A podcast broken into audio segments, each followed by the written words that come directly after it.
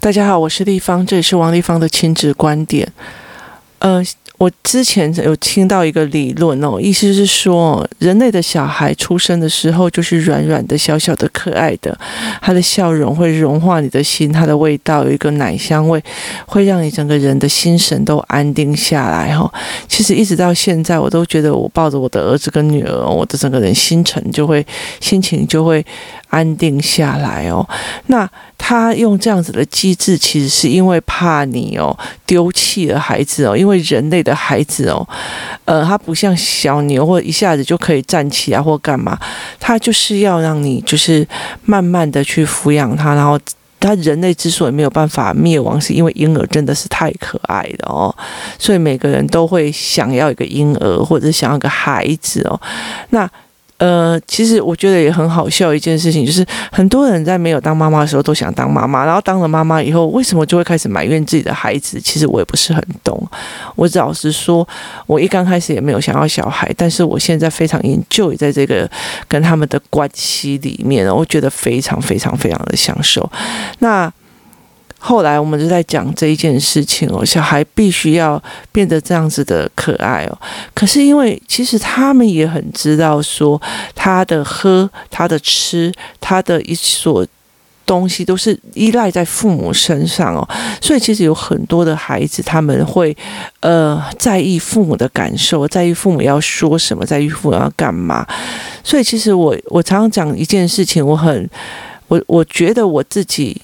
在做那个学习动机营的时候，或者在学习动机协助孩子学习看学习概念哦，甚至学习障碍的时候，很有办法。但是我其实会非常非常难过的一件事情，就是说，如果这个孩子还没有把自己的思维跟自己的语言可以明确的表示，或者是他可以很开心的把自己的想法、所有东西都写出来、做出来，却让他知道哦，原来要考好，又要读书读好，就会得到他的喜欢的时候，那我付出的代价就会很。高哦，因为他以为被喜欢是有条件的，而不是我重点是我这个人有思维、有脑袋、有有行为模式哦，这个才是一个非常非常非常重要的点哦。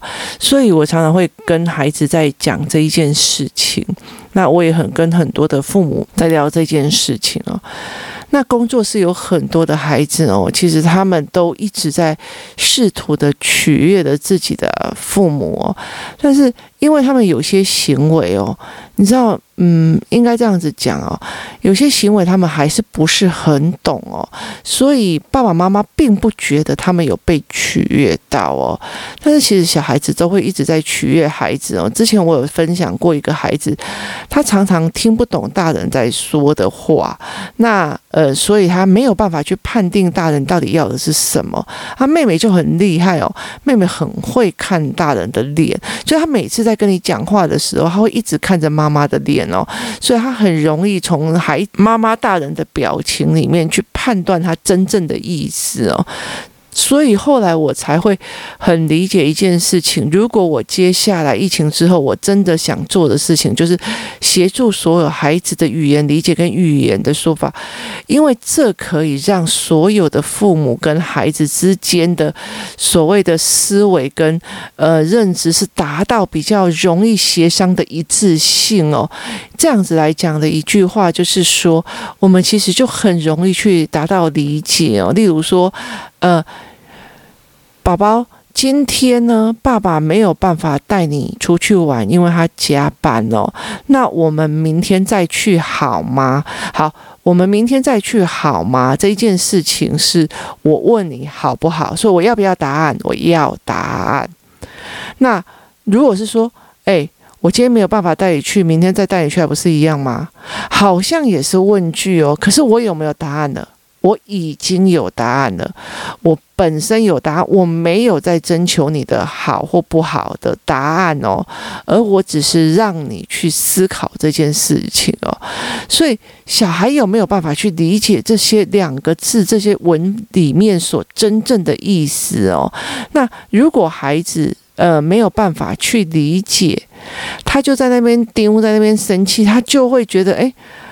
我你今天为什么不让我去？你今天为什么不让我去？你今天不让我去哦，这是另外一个点哦，所以孩子有没有办法去理解今天、明天替换这个感觉，或者是这两个有没有一样？是一样的哦。我今天没带你去，我明天再带你去哦。那所以是一样的，都有带你去。所以我的意思是我都有带你去哦，哪有不一样？除非你有把我说出不一样，说。今天你如果带我去，我会玩得很开心。但是我明天哦，星期日哦，那个时间哦，有我喜欢看的卡通，然后你要带我去，我就会一边想卡通，一边想要玩，我就不一定。那你要说出那个不同点哦，所以那才是一个可以跟呃父母对话的说。我好难过，我预期落空哦。例如说，你可以跟孩子讲说：“我预期爸爸今天会带我出去，但是后来因为他加班就没有办法带我出去。我预期。”落空了，工作室光预期落空，就有非常多的家长一直陪小孩，一直练，一直练，练懂什么叫做预期落空哦。所以小孩子有时候心情不好的时候，又跟我讲说：“你怎么了？”他说：“我预期落空。”我说：“你预期落空是什么意思？什么意？你本来预期什么？”他说：“我本来预期我写完作业，妈妈就会送我游戏机哦。”哪来这样子的预期呀？你从哪里推论你妈妈会因为这点小事就送你游戏机呀？你这个推论不对哦。那我们会这样子聊，你知道吗？然后他就说：“哎呀，我就是心理预期嘛。那呃，你就不要管我怎么推论的。”我说：“哦，那你要问过我，因为你没有问过我，你就不知道我真正的想法。我是绝对不会因为一个小孩子写完本分该做的作业的时候，还会。”送他游戏机哦，这个推论是不对的哦，这是没有呃前因后果的推论，而且我没有这样子的思维模式可以推论哦。那你可以去跟孩子聊哦，这才是你就是所谓会思考语言的小孩哦。那你可以用这样子的方式再去聊，所以意思就是在于是说，这个孩子在判断。这个妈妈的想法哦的时候，他有没有误解的你真正的后面的意思哦？我们明天再去玩好吗？那你如果没有回答他好跟不好，我跟你讲，他搞不好明天就不好了，就不会带你去了。那你还在那边气得要死，说他不是今天说要换我今天去带我去玩吗？为什么后来没有？他可是他问你的时候你没有回答。那如果说今天去跟明天去，难道有不一样吗？这个是没有要你回答，因为它本身就有一个价值哦。那为什么会讨论到这个非常重要的一个点哦？其实，在台湾的呃文本里面哦，就是台湾的教科书里面，没有人在教这些哦。他会教你圈词，他会教你小呃小兔为什么做这件事，小什么为什么做这件事，但是他没有办法去，他没有办法去协助你这一块跟这一块是有什么样的连结哦。就是呃，原来这个人记。原来这个人的角色已经已经有答案了，那另外那个角色已经没有答案，他在征求你的答案，所以他语气有什么不一样哦？那例如说，呃，这件事情对我来讲很重要，这件事情对我来讲非常重要，这件事情对我来讲好重要，这件事情对我来讲有重要，那这一件事情是不是有不一样的东西哦？所以他们不会去这样子想哦。那所以像这种反问句，他自己已经有答案了，就今天跟明天去不是一样吗？已经有答案，却要问别人，他为什么？他要你思考，所以这件事情哦，是在培养你思考的这件事哦。例如说，诶。没有甘蔗哪来的红糖？他已经有答案了，他只是要你去思考，去把事情想得更远哦。可是台湾没有这样子的呃文本的教授跟语言的思维逻辑哦，那父母也比较没有办法去跟他谈这些哦。例如说，呃，爸爸，爸爸一喝酒。妈妈就生气，好，那是条件语言哦。所以条件语言就是，爸爸如果不喝酒，妈妈会生气吗？没有嘛。所以前面必须要具备，后面才会具备哦。所以，哦，我只要看到你一分心哦，我的一肚子火。好，那他就觉得妈妈在骂我，妈妈讨厌我，妈妈骂我分心哦。他没有办法去理解妈妈说：“我只要看到你分心，我就一肚子火。”那是条件的语言哦。如果我不分心，妈妈就不会生气。他们没有在教这一块，他没有在教这一块的语言，所以其实我后来会觉得说，呃，其实我教了孩子学习动机，我教了孩子学习概念，那我教了孩子非常非常多的东西，可是我最终会理解一件事情，如果一刚开始的语言这一块都没有建立好，那我会觉得其实反而。嗯，他们会觉得好像要读到好成绩，要认真，要写作写得很好，他们才会被人家疼，他们才会被喜欢哦。这件事情对我来讲是太伤孩子哦，这也是让我觉得非常非常难过的一点哦。所以我接下来会开始希望有一整套的呃完整的课程去协助孩子建立这样子的概念，然后成样成立这样子的语言团体哦，让孩子们可以跟孩子们有大量的练。练习的机会哦，那疫情的关系哦，所以有很多事情没有办法很快的去做。其实我觉得在呃亲子教育这一块或亲子关系这一块哦，其实你很难用线上课程去教导哦，尤其你必须要看孩子的表情，看孩子的眼神哦，看孩子在思维的模式是不是在思真的在思维，还是在放空哦，这是非常非常重要的事情哦。我怎么协助孩子去看哦？那我怎么去看孩子？那我怎么去观察他们父母哦？然后跟孩子的相处哦，这也是一个非常细微的。那他在跟孩，他在跟所有的人在玩哦，整个一群小孩在那边玩得很开心的时候，他们有什么冲突哦？他们有什么困境哦？我必须要看以后，我才可以去知道孩子去。点在哪里哦？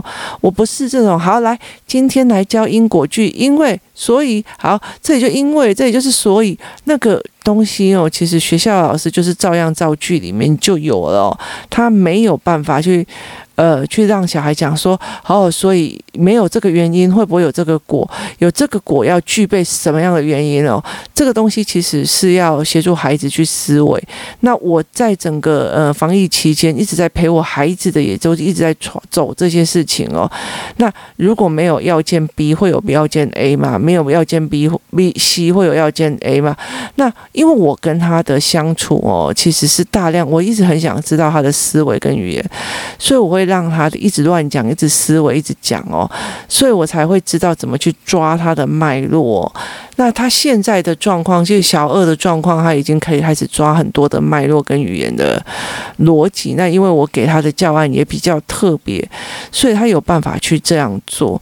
那我们就比较容易，因为我们的语言的落差、认知的落差越来越少，而减少我们之间因为误解而生气的部分，或误解而产生的误会哦，这才是影响我们亲子关系里面非常重要的一个点哦。那例如说反问句，那你自己有你你自己难道不能做吗？那为什么你不可以自己拿？就是这些事情的意思是你自己拿，那你自己做。可是你有在问他吗？没有，你是要他思考，而且其实是你已经有答案了。他必须在真的去理解你的答案是什么。那孩子有没有办法去这样讲？所以以前像很多时候啊，我妈讲爱是无手有好，这一句话是反问句哦，然后我就心里在想。嗯，啊，你怎么讲话那么难听啊？我明明都秋爹搞没，就是你了解的意思吗？就是你没有办法去理解，反正他这个意思这么难听，他前后不问就是该你可以走。的意思哦，那你有没有办法去理解？那你有没有办法去引导小孩思考，而不是让他觉得是羞辱哦？那你要用什么样的语言去跟孩子谈，他才会变成一种思维，而且他那种反问句才不会让人家觉得很冲、很不舒服，然后咄咄逼人的问哦。那都是有一个所谓的呃技巧，或者是所谓的一个态度，你真真真心。真心的去想要知道小孩的思维，然后你真心真心的想要去带小孩去看懂你自己的思维。一刚开始我在陪小孩做语言的时候，其实是我想要去知道孩子想什么，所以在他讲不出来的时候，我会说：“哦，原来他不会倒装句，原来他不会空间的语言，原来他不会什么。”那后来当他开始越来越厉害会讲的时候，会我会让他换回来去理解。我的思维背后动机，我的思维的背后观念到底是什么？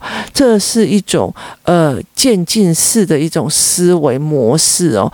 那小孩必须要去先去具备说，诶，我有什么思考，经过什么样的整理说出来，然后。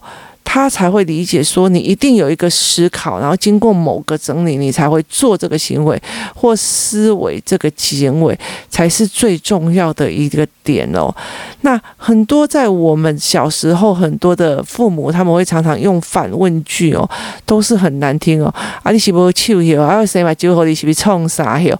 就是他们会用这样子的语言来做反问句哦。那。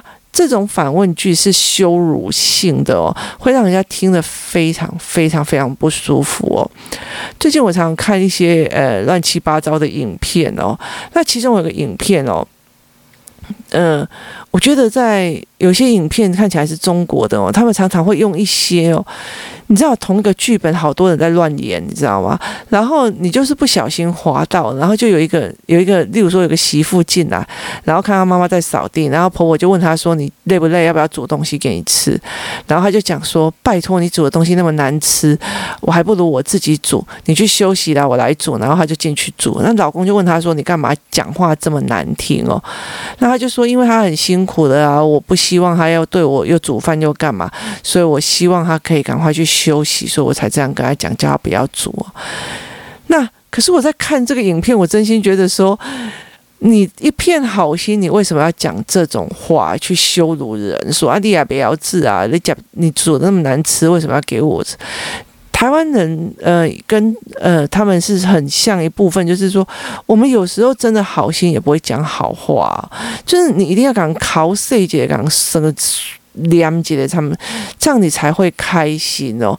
可是这没有什么好开心，因为你伤了人了。你如果可以用别人的思维角度来看的时候，真心你伤了人了。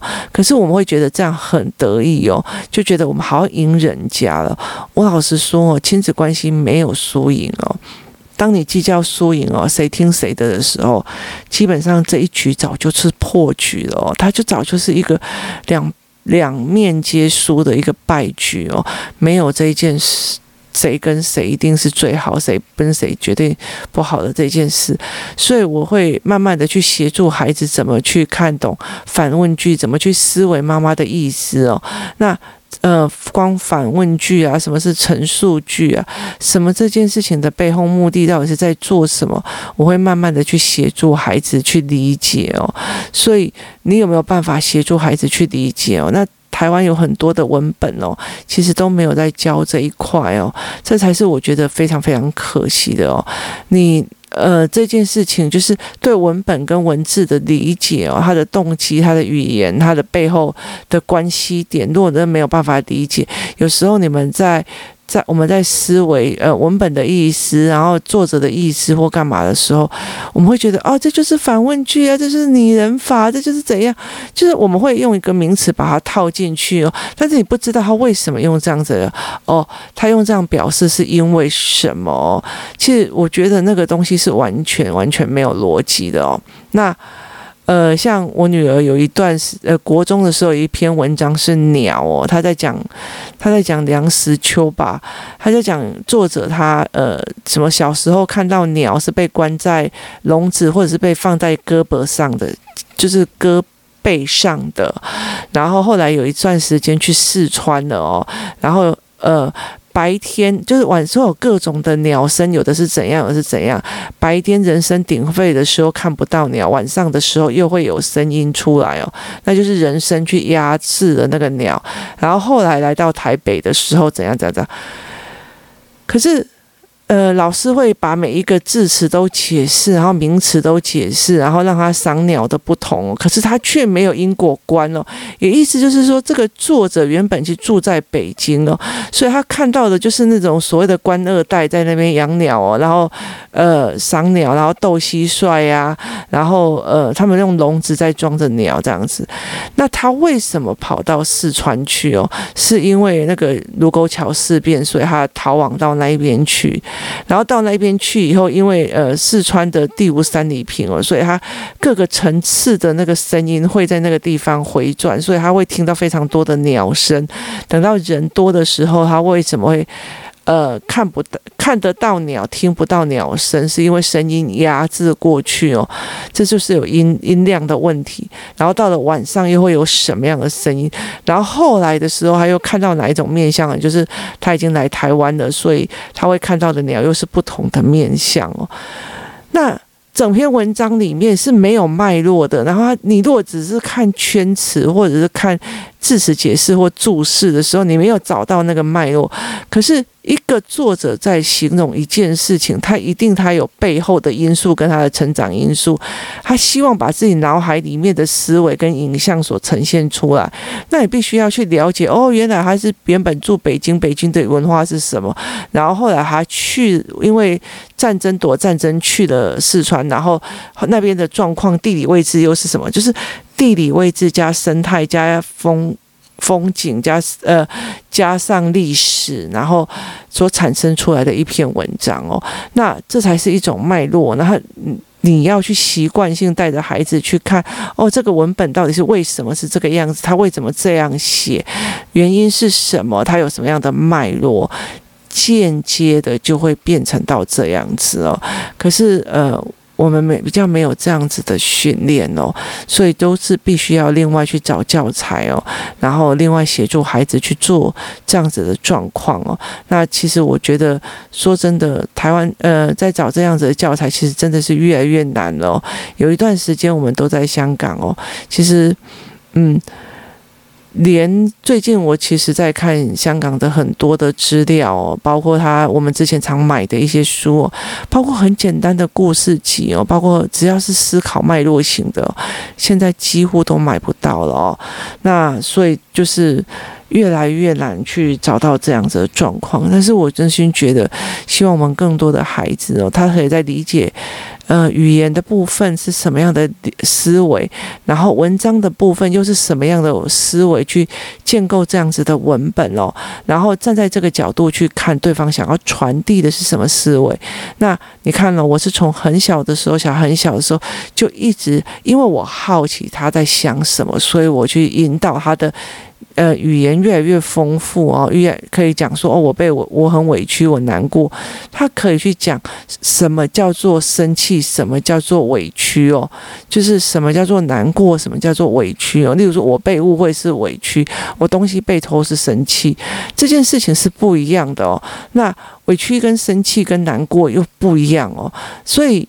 孩子有没有办法去判断那个细节哦，然后去思维那个背后可能发生什么事情哦？那他有没有办法去思维那个文本？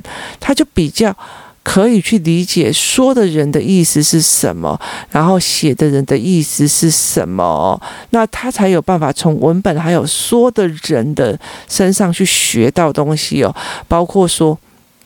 你可能看到老师在讲一则故事，或在讲一个干嘛，那你就非常非常容易从老师的状况里面去思考，老师背后真正的意思在讲什么。好啊，有本事你就这样做啊，再做啊，再做啊，那真的是要你再做吗？没有嘛，所以例如说某某某，你如果再继续上课站起来走来走去，那你就椅子不想坐，你就把椅子搬到头上去顶着啊，那。他真的还是继续走来走去，因为他他听不懂老师到底是在讲什么。老师背后目的就是要你坐下，那命令句“坐下”这两个字，他又老师又觉得又是命令句。他只要你思考，就是小孩就不会思考啊，就是一继续走来走去，走来走去，到最后他就真的拿着椅子在头顶上走来走去啊。那你能说老师是处罚你或干嘛吗？人家已经讲得非常非常明确，而且你干扰到所有的孩子的读书跟所有孩子的呃课程进行了，所以其实这件事情就非常的有趣哦。所以怎么去理解对方讲话，怎么去理解哦，在孩子很小的时候，他们其实借由一些理解，在讨好父母啊，然后接下来就是进入了所谓的思维的理解，然后接下来就是文本的理解，文本理解作者在想什么，这个作家在想什么，这一篇的这个理论或者是这一个所谓的专家正在说什么，他的概念是什么？那你有没有办法去想哦？或者是说，这些人在做的这件事情哦，到底是他们真的做不好，还是他们真的做得好哦？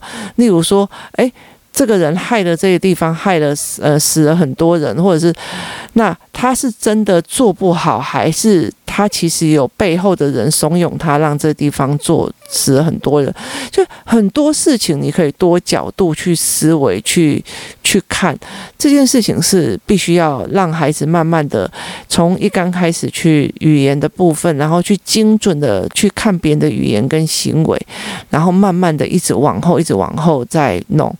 那工作室有一些小孩让我觉得非常开心的一件事情，我以前都是那种冲动型打打去骂骂去的。那现在我的呃家长有在跟我说，很多的小孩就是现在可以跟人家聊哦，鱼为什么要每天换水啊？干嘛要怎么？他就是开始已经可以用知识性的语言开始在用哦，他们也才小一小二哦。那呃以前都是那种所谓的。呃，打遍天下无敌手呢？那现在已经变成一种思考性、思维性的一个孩子哦，这才是让我觉得非常非常开心的一件事情哦。当你变成一个思维性的孩子，你的语言可以理解别人在传达的知识，跟别人在传达的意思的时候，你不会误解的状况之下，你接下来就是你可以吸收到的是个知识，而不是呃，只能觉得哎，我。我明明都已经做成这样，为什么爸爸忽然生气了？那为什么妈妈忽然生气？不是，是因为你没有听懂别人的意思，你没有看懂文本真正的意思，这才是一个最重要一个点哦。所以你如果一直在被注释啊、解释啊、干嘛，你会很痛苦，你欣赏不了整个文本里面真正的意思跟他所传达的概念跟脉络，那也会非常非常非常的痛苦哦。但是，嗯。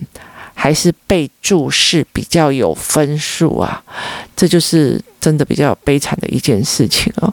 今天跟你分析到这边，然后这是我的个人观点，提供您参考。谢谢大家的收听，我们明天见。